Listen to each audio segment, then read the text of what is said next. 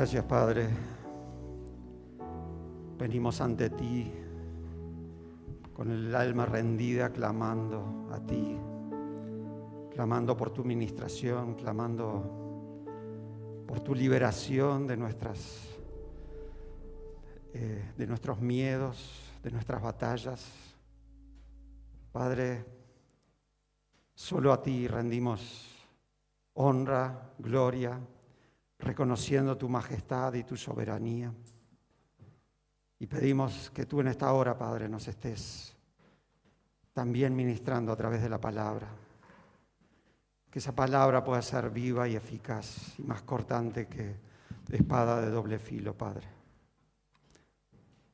Otra vez para cumplir el propósito para el cual tú la has enviado. Pon tus palabras en mi boca para pronunciar este mensaje para tu honra y para tu gloria. En el nombre de Jesús lo pedimos. Amén. Gracias al equipo.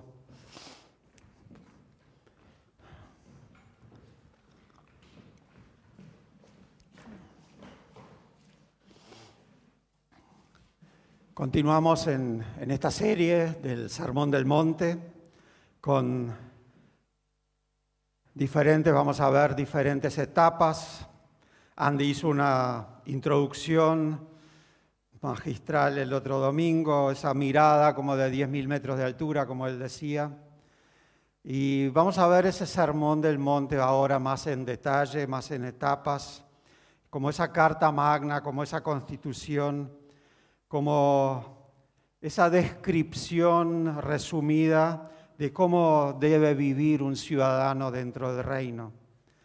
Y Jesús comienza allí en el capítulo 5 diciendo, cierto día, al ver las que las multitudes se reunían, Jesús subió a la ladera de la montaña y se sentó, y sus discípulos se juntaron alrededor y comenzó a enseñarles. Y es mi anhelo que, mi anhelo que nosotros mientras escuchamos, escuchemos estas partes, lo entendamos, lo recibamos como, como Jesús hablándonos acerca de, de esas enseñanzas. Nos habla a nosotros hoy porque por haber aceptado a Cristo somos ciudadanos de ese reino. Y ya Andy habló de esos diferentes enfoques, de algunos que le dan un enfoque específico, pero uh, yo me sumo a ese enfoque de, de esa mirada del, de un tipo de vida que aún no, pero al que debemos aspirar, al que estamos en esa transición, en esa etapa de crecimiento. Eh, que, se mantiene como ese ideal o esa meta para todos los cristianos de todas las épocas, que se alcanzará completamente hasta cuando sea consumado ese reino y Cristo regrese.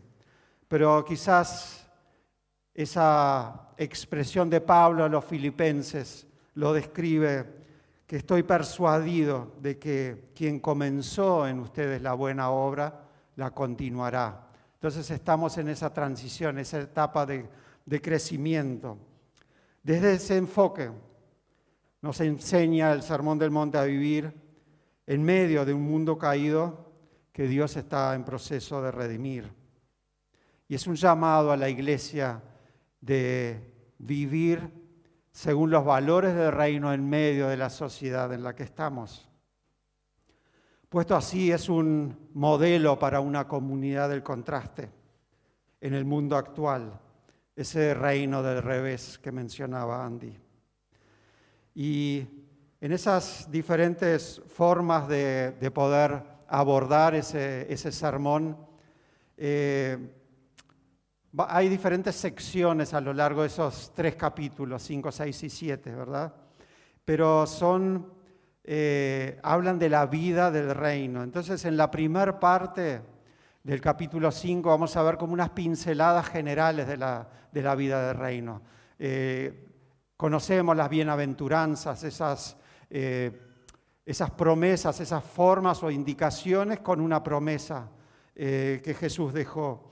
Y, y en, buscando de qué forma, digamos, repartir y dividir este, el abordaje de este sermón, hemos decidido de esa parte más conocida, dejarla para otra etapa, se ha hablado de eso en el, en el pasado, pero en, esta oportunidad vamos a iniciar en la segunda parte que habla de, la, eh, de los preceptos para la vida del reino. Y vamos a estar hablando este domingo y dos domingos más cuando Jesús en diferentes párrafos allí en el capítulo 5 va a estar abordando eh, la ley y después da esa interpretación actual de, esa ley, ¿verdad? Eh, la relación con la ley y con el nuevo pacto de Jesús. Es como, eh, sí, esos preceptos. Y recién después en el capítulo 6 vamos a ver la práctica de la vida de reino, donde van a haber distintas indicaciones, eh, el culto cristiano, la ética social, formas de comportamiento. Y ya para eh, terminar el Sermón del Monte con la prueba, las pruebas de la vida del reino, donde habla de unas advertencias generales, ya como una conclusión final, de los, habla de los dos caminos, habla eh, de los dos árboles, árboles y que según el fruto los conoceremos, de los dos constructores, de quien construye sobre la arena y quien construye sobre la roca, como un cierre final. Entonces, de aquí hasta la semana previo a Semana Santa vamos a estar abordando ese sermón del, monte. Pero hoy vamos a comenzar entonces en esa segunda parte, eh, hablando de los, de los preceptos, eh, de las leyes de Moisés, y otra vez en esa parte los vamos a estar agrupando temáticamente. Entonces en el día de hoy eh, queremos hablar de lo que Jesús nos enseña con el trato a los enemigos y, comienza hablando de esa parte, refiriéndose a la ley de Moisés en el versículo 17 de Mateo 5. Dice, no malinterpreten la razón por la cual he venido. No vine para abolir la ley de Moisés o los escritos de los, de los profetas. Al contrario, vine para cumplir sus propósitos. Y desde esa perspectiva de que nada se perdería, como continuaría diciendo Jesús allí, él va a estar abordando esa, eh, haciendo referencia a la ley y después eh, mostrando el aplicativo actual. Entonces, habla de, la ira, del enojo o del homicidio, como, como, según la traducción que ustedes lean a partir del, del versículo 21 y en términos futboleros hablamos como que entra con los tapones de punta, ¿no? O sea, entra a hablar directamente de lo que es el asesinato, de lo que no se debe hacer, pero después empieza a explicar eso. Entonces nos interpelan esos párrafos en la forma que interactuamos con nuestro entorno social, nuestro prójimo, y queremos entender si esos valores, si esa forma condice con la forma que nosotros entendemos y, vivimos nuestras vidas. Mirarnos como en un espejo y contrarrestar nuestro actuar con el de la palabra. Jesús una otra vez, en referencia a esa ley, dice, oíste que fue dicho, y después dice, pero yo les digo, tomando esas enseñanzas como punto de partida y después explicándolo. Vamos a leer esa primera parte allí, los versículos 21 y 22, donde dice, han oído que a, nuestros antepasados se les dijo, no asesinen. Y estoy leyendo la nueva traducción viviente. Si cometes asesinato quedarás sujeto a juicio. Pero yo digo, si aún te enojas con alguien, quedarás sujeto a juicio. Si llamas a alguien idiota, corres peligro de que te lleven ante el tribunal. Y si maldices a alguien, corres peligro de caer en los fuegos del infierno. Esta primera ilustración que presenta Jesús así, allí tenía que ver con el importante mandamiento no matarás. Y los fariseos habían enseñado, se enseñaba en que consistía básicamente en el poner fin a la vida. Pero Jesús da otro enfoque aquí, aquí mucho más amplio, no solamente extendiéndose o refiriéndose al hecho en sí, sino también a, ese sentir detrás, a la motivación detrás. Más aún, enojarse y asumir una actitud de superioridad sobre el otro llamándolo de forma despectiva, como dice en alguna tradición, necio o hasta idiota, muestra el pecado que se abriga en el corazón. Y esto de alguna forma hace referencia a lo que ya en los salmos habla de que enójense pero no pequen, reconcíliense antes de que el sol se ponga. Y Pablo lo vuelve a repetir en Efesios 4. O Juan, como dice en la primera carta, allí en el capítulo 3, todo aquel que odia a su hermano es homicida. Y ustedes saben que ningún homicida tiene vida eterna permanente en Él, en Jesús. Jesús, una persona que alberga odio en su corazón, es un pecador y se expone a ser echado al infierno, al fuego del infierno, o a ese geena, como dice allí esa traducción que refiere, y Jesús usa ese término allí eh, para referirse al valle de Imón, que es un lugar que queda al sur de Jerusalén y donde se quemaban los desechos de la ciudad, donde había permanentemente fuego y se vivían eh, quemando los desechos de la ciudad, como una ilustración para eh, lo que significaba eso ser lanzado al infierno, aquel fuego. Nos deja una ley pero Jesús aquí no quiere dejar una ley que solamente acusa, sino que también nos da de alguna forma parámetros, ofrece salidas. Y así leemos cuando seguimos allí en el versículo 23. Por lo tanto, dice, si presentas una ofrenda en el altar del templo y de pronto recuerdas que alguien tiene algo contra ti, deja la ofrenda allí en el altar, anda y reconcíliate con esa persona. Luego ven y presenta tu ofrenda a Dios. Cuando vayas camino al juicio con tu adversario, resuelvan rápidamente las diferencias. De no ser así, el que te acusa podría entregarte al juez, que entregará a un oficial y te meterán en la cárcel. Si eso sucede, te aseguro que no te pondrán en libertad hasta que hayas pagado el último centavo. Actitudes erróneas del enojo, la ira y sus consecuencias debían tratarse y corregirse. La, reconciliación con el hermano es puesta aquí como prioritaria para Jesús. Y no importa si eres el ofensor o el ofendido. No importa a quién debiera dar el primer paso.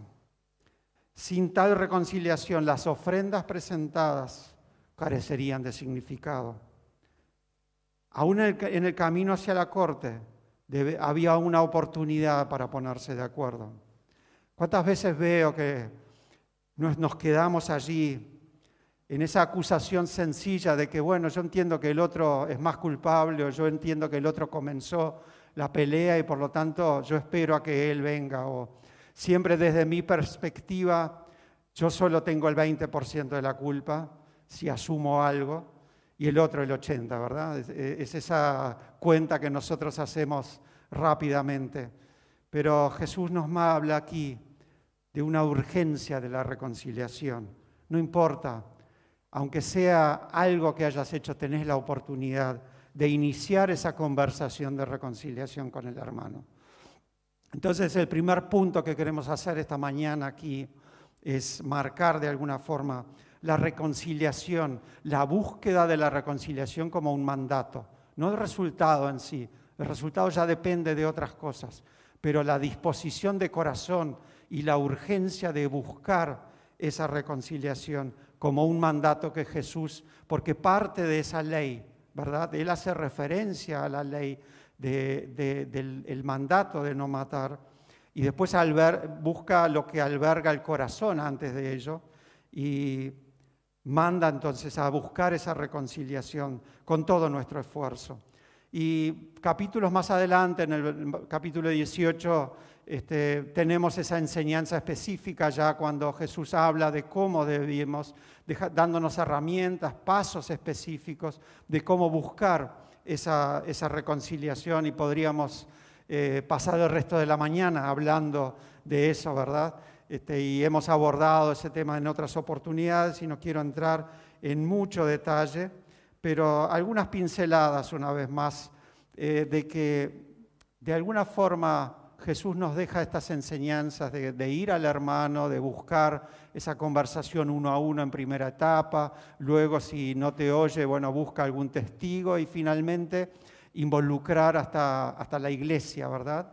Y es eh, interesantemente una de las dos, la segunda oportunidad que Jesús va a mencionar la iglesia en, eh, este Evangelio de, Mateo.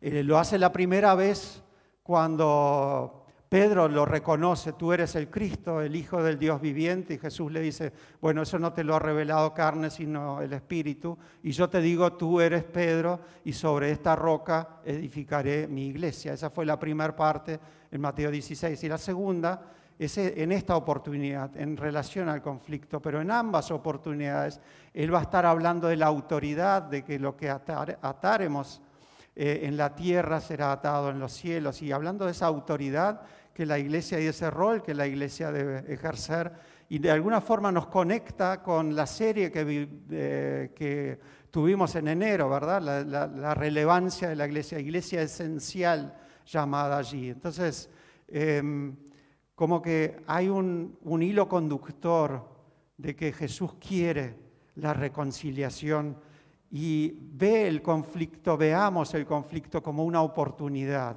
una oportunidad de tres elementos, de glorificar a Dios, porque aún en medio del conflicto haciendo esto, Dios es glorificado por nuestra obediencia de buscar esa reconciliación.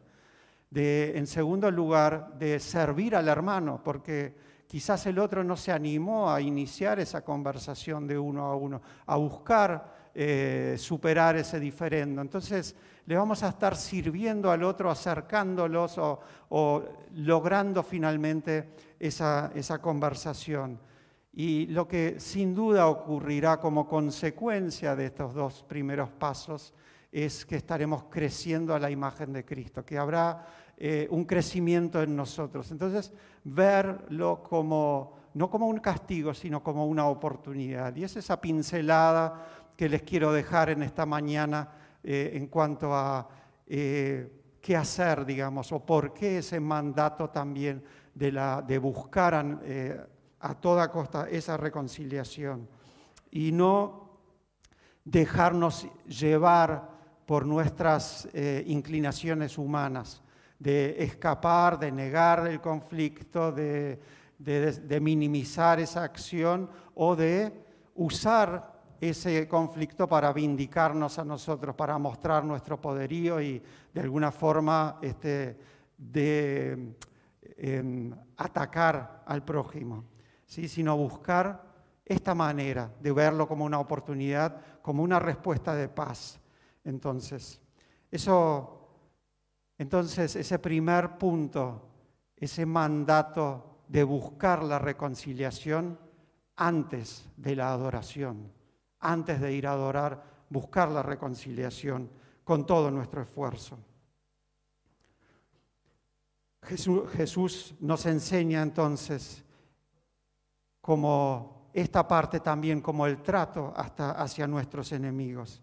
Y si seguimos leyendo la segunda parte que queremos abordar en esta, en esta mañana, salteándonos algunos párrafos, pero uniéndonos temáticamente, es donde dice a partir del versículo 38 en adelante, el amor hacia los enemigos, y ahí van a ver diferentes títulos. Ustedes también habla de la ley de la no resistencia en algunos párrafos y lo divide en dos, pero es esa parte que de alguna forma concluye esta primera, este primer abordaje que vamos a estar viendo en, en estas tres semanas, pero hablando otra vez del trato con el, con el enemigo, de amar, amar eh, a, los enemigos, de amar al prójimo.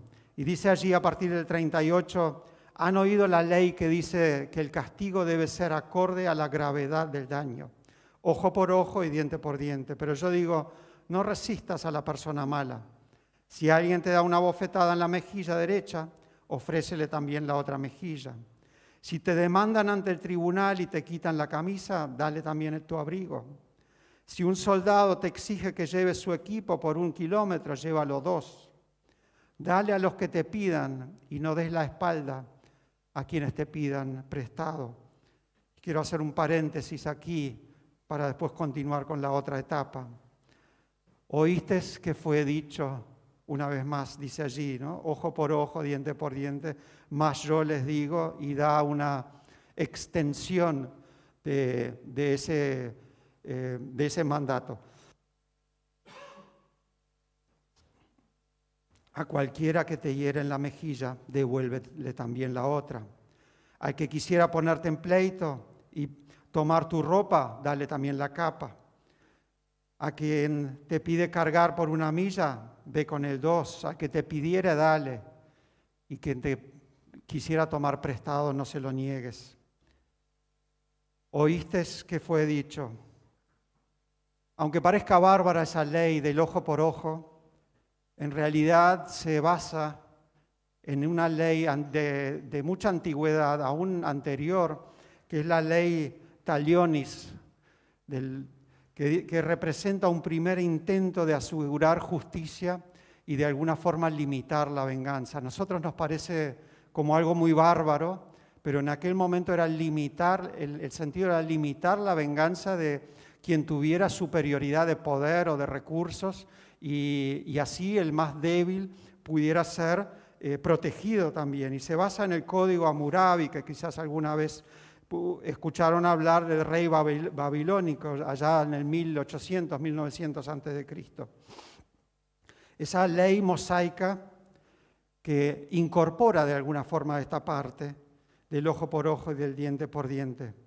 Pero a pesar del tiempo, Después la práctica se fue modificando y ya Israel permitía que una persona herida reciba compensación monetaria en lugar de herir a la persona culpable. Y entonces es una ley que básicamente equipara el poder y limita la venganza. Jesús se refiere a la retaliación, eh, dice no resistáis al malo. Y, después dice, eh, enfatiza de alguna forma la idea de que como cristianos debemos resolver nuestros problemas, nuestros diferendos, por métodos que no incluyan pleitos ante los tribunales.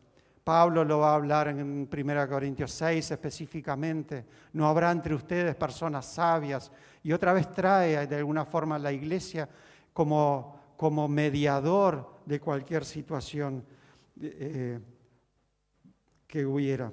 La iglesia llamada a testificar la presencia y el carácter de Jesús en la sociedad, sus autoridades y aún en el sistema judicial.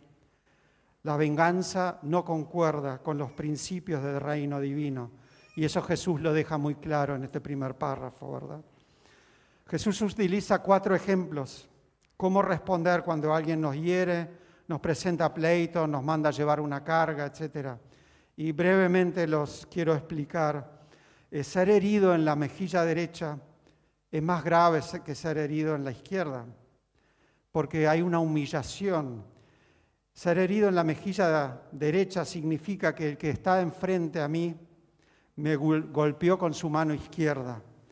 Y esa mano en la cultura oriental era la mano con la que se limpiaba de retrete. Una humillación de sobremanera, o en el peor de los casos, si me golpeaba en esta mejilla con la mano derecha, me iba a golpear con el dorso de la mano, lo cual también era una humillación superior.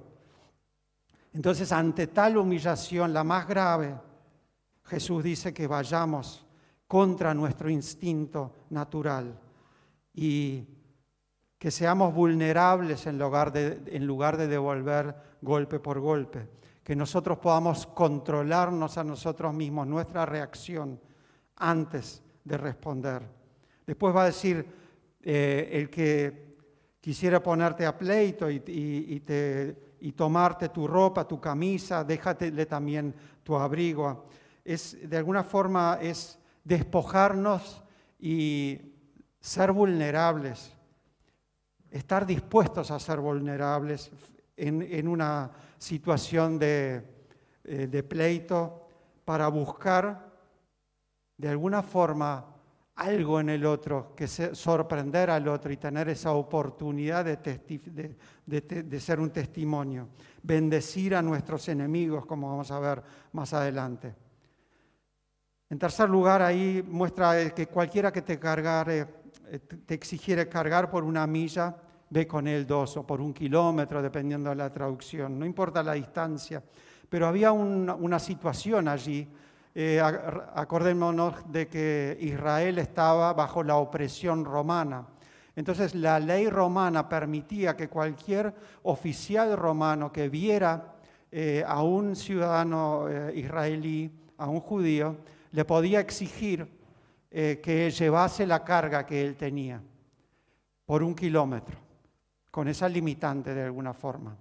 Y Jesús dice, si te lo exigen, vayan por el dos. Seguramente ustedes recuerden en, la, eh, en el camino de Jesús a la cruz, em, Simón de Sirene, eh, a él le es pedido cargar la cruz por Jesús, ¿verdad? ¿Se acuerdan de esa parte? Bueno, esa parte estaba dentro de esa ley romana que permitía que se le exigiera eso. Y aunque él estaba volviendo del campo, cansado seguro y todo, no importaba él debía cumplir con ese mandato. Es una ley muy opresiva y afectaba el orgullo y, e incitaba al resentimiento. Pero Jesús pide ahí, no nos envenenemos con el resentimiento, sino seamos generosos, bendigamos a nuestros adversarios. Al que te pidiere, dale, dice. Y aunque quisiera tomar prestado, no se lo rehuses. Otra vez, ir más allá de lo requerido. Entonces, con muchas declaraciones en este capítulo, son asombrosas, eh, Jesús enseña cosas asombrosas, de alguna forma intransigentes, aunque se presentan como decretos legales, nos provocan reflexión en nuestra manera y nuestros valores y compromisos de cómo nosotros estamos actuando frente a los demás. Y continúa después el pasaje diciendo ustedes en el versículo 43, oíste que fue dicho, amarás a tu prójimo y aborrecerás a tu enemigo.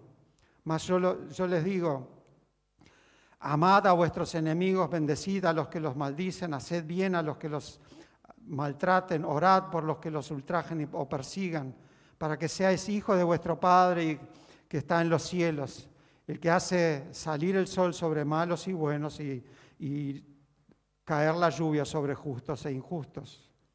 Cuando en esa primera parte del 38 al 41 o 42 Jesús nos da imágenes de personas que podríamos considerar nuestros enemigos que nos hacen daño, que nos golpean, nos presentan a pleito. Aquí, en cada caso, nos proporciona un remedio, ¿no? Devolverle la, otra mejilla, déjale también la capa, ve con él los dos kilómetros. Ahora incita a respuestas pasivas, incita al amor, al amor como fuente para poder dar esa respuesta. En el Torah este, requiere que los israelitas amen a sus vecinos y que eviten venganzas y resentimientos, pero también prohíbe la opresión del extranjero. Pero aquí Jesús da otra vez un paso más amar al que nos odia, amar al enemigo. Amad a vuestros enemigos y bendecid a los que los maldicen. Y se refiere claramente a ese amor ágape, a ese amor con el que Dios eh, nos amó primero. Es una palabra de acción ese amor, una decisión más que un sentimiento. Y ese amor es el que nos va a facilitar ofrecer la otra mejilla, dar más de lo requerido. Y Jesús, y eso, nos conecta de alguna forma con esa primera parte del Sermón del Monte donde Jesús da esas pinceladas a través de las bienaventuranzas, diciendo, bienaventurados los pacificadores, porque serán llamados hijos de Dios. Y también aquí dice, como promesa, para que seáis hijos de vuestro Padre que está en los cielos. Entonces ese amor no se trata de una estrategia inteligente para lograr algo en el otro, sino de bendecir al prójimo. Pablo otra vez en Romanos 12 dice, así que si tu enemigo tuviera hambre, dale de comer, si tuviere sed, dale de beber, pues haciendo esto ascuas de fuego amontonarás sobre su cabeza.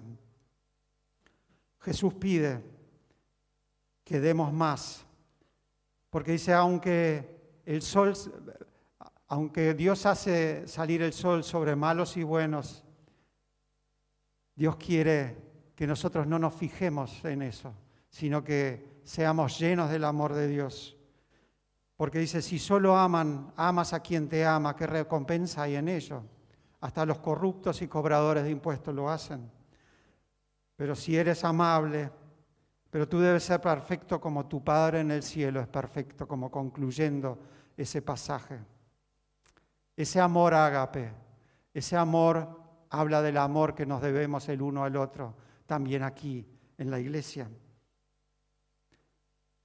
Mucho más adelante, hablando Jesús en los tiempos del fin, Él va a decir que ese amor Dice, por haberse multiplicado la maldad, el amor de muchos se enfriará en el capítulo 24.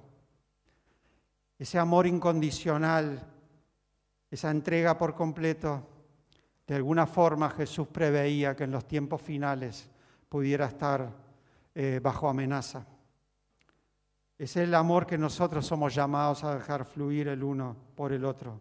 Pero Él le habla en ese contexto a los discípulos y nos habla como iglesia también. Habla que a los cristianos, el amor entre los cristianos iba a menguar. ¿Es eso una realidad quizás que estemos viendo hoy? Juan, Jesús en Juan 13 nos dice, este mandamiento les doy, que se amen los unos a los otros, así como yo los he amado. Y él en, en Juan 15, donde habla de esa permanencia en la vida, Dice, ya no los llamaré siervos, porque los llamaré amigos si hacen lo que yo les mando. Queremos ser esos amigos de Jesús, pero debemos ser obedientes. Ofrezcamos entonces la otra mejilla. Cuando estemos dispuestos a eso, cuando estemos llenos de ese amor de Cristo, es porque si ofrecemos la otra mejilla, es porque el golpe de la primera ya habrá sanado.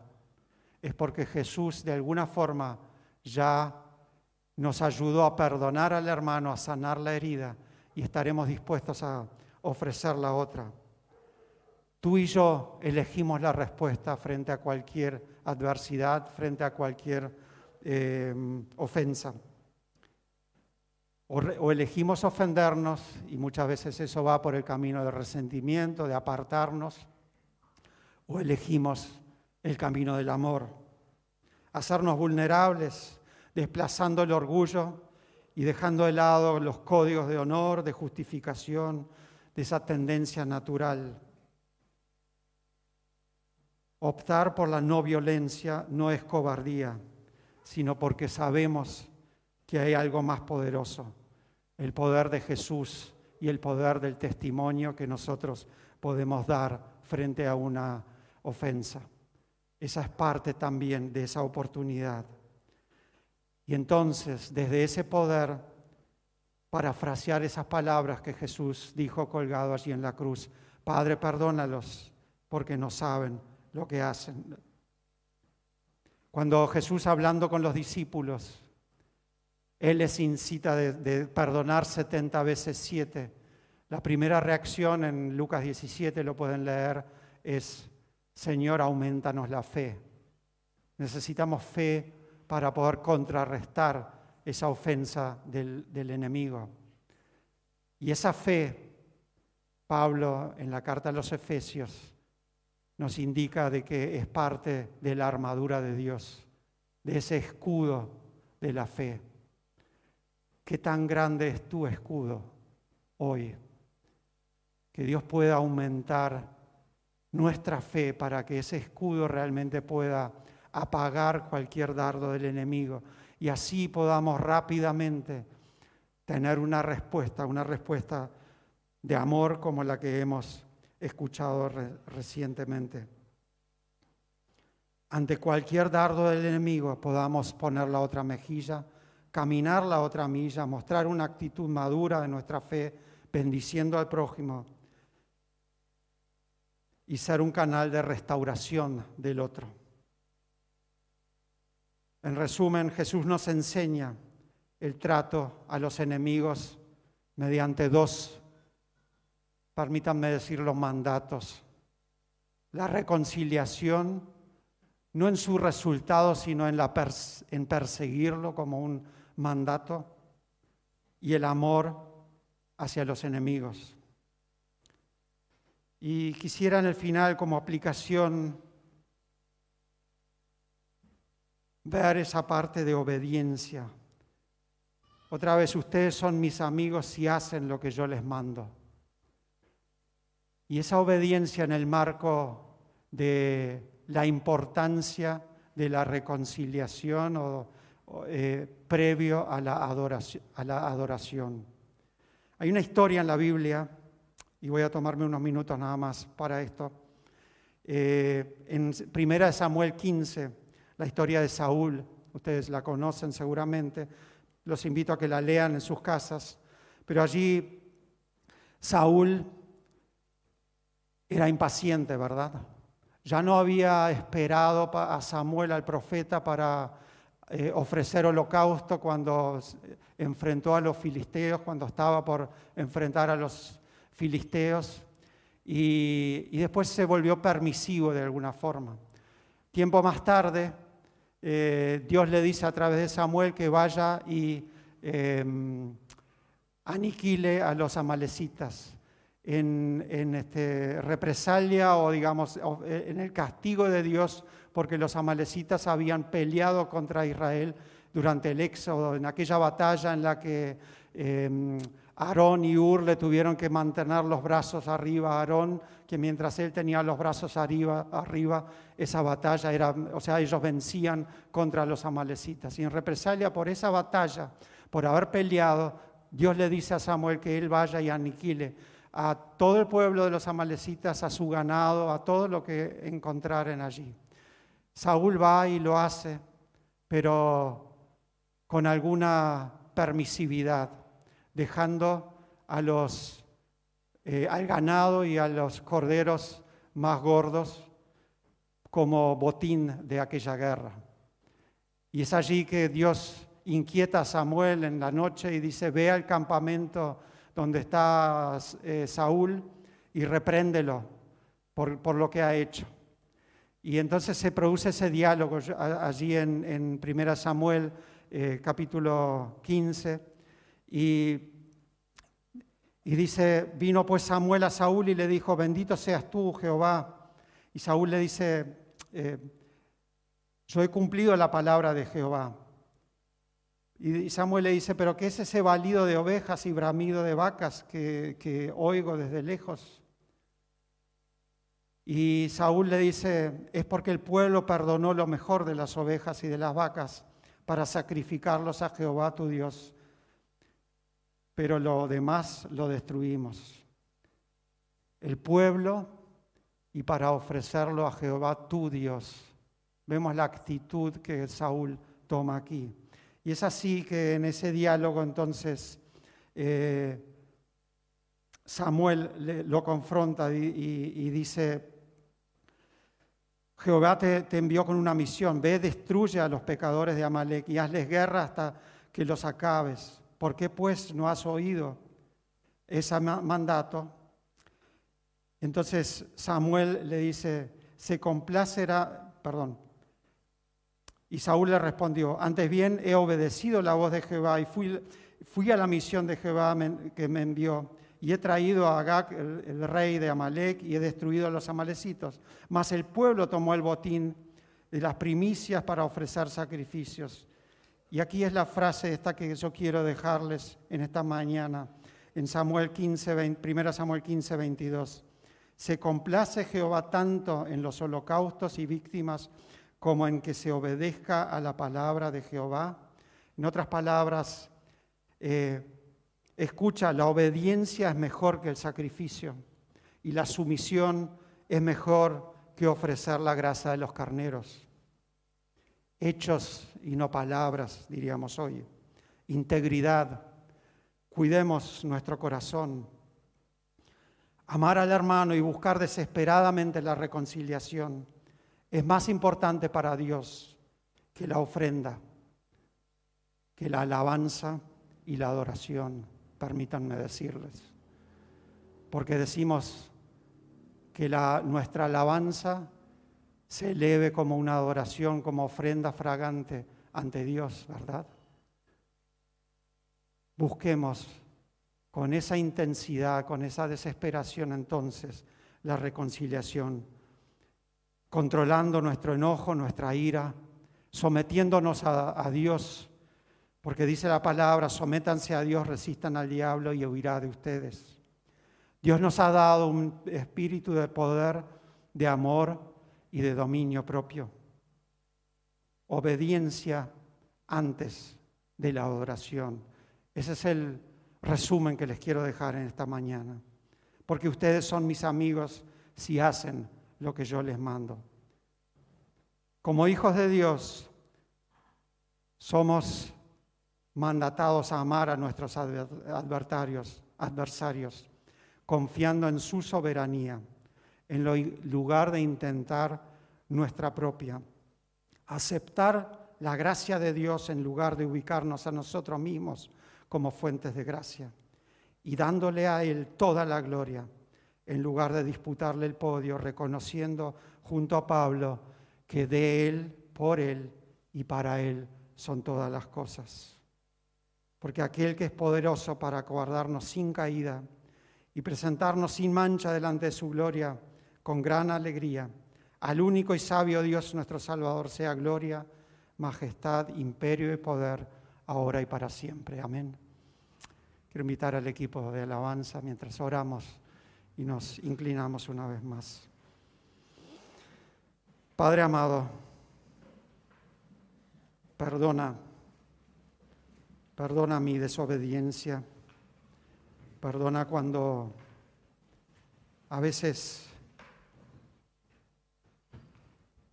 esperamos que el otro venga y hable en lugar de ir al hermano a buscar la reconciliación. Perdónanos, Padre, si lo tomamos como algo accesorio y no algo central para que nuestra adoración se eleve como olor fragante ante ti.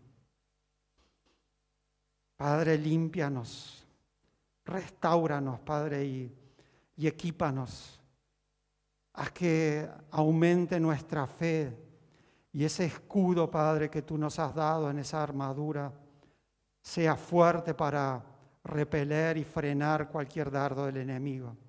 Y que estemos siempre dispuestos a ofrecer amor, de la forma que sea, sea ofreciendo la otra mejilla, sea caminando la milla extra, sea prestando, sea ofreciendo lo que tú anteriormente nos has dado, porque en cualquier caso, Padre, somos tus hijos, tus herederos, reconociendo o queremos reconocer esa riqueza que tú nos has dejado, Padre, esa herencia de ser tus hijos.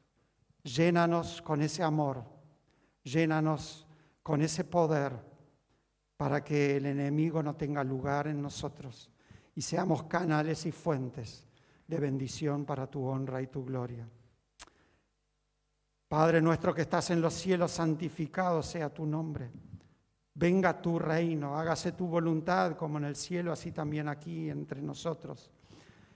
El pan nuestro, dánoslo hoy, Padre, cada día. Y perdona nuestras deudas como también nosotros perdonamos a quienes nos ofenden. Padre, ayúdanos en nuestra tentación a no caer y líbranos del mal, porque tuyo es el reino, el poder y la gloria por todos los siglos. Amén y amén.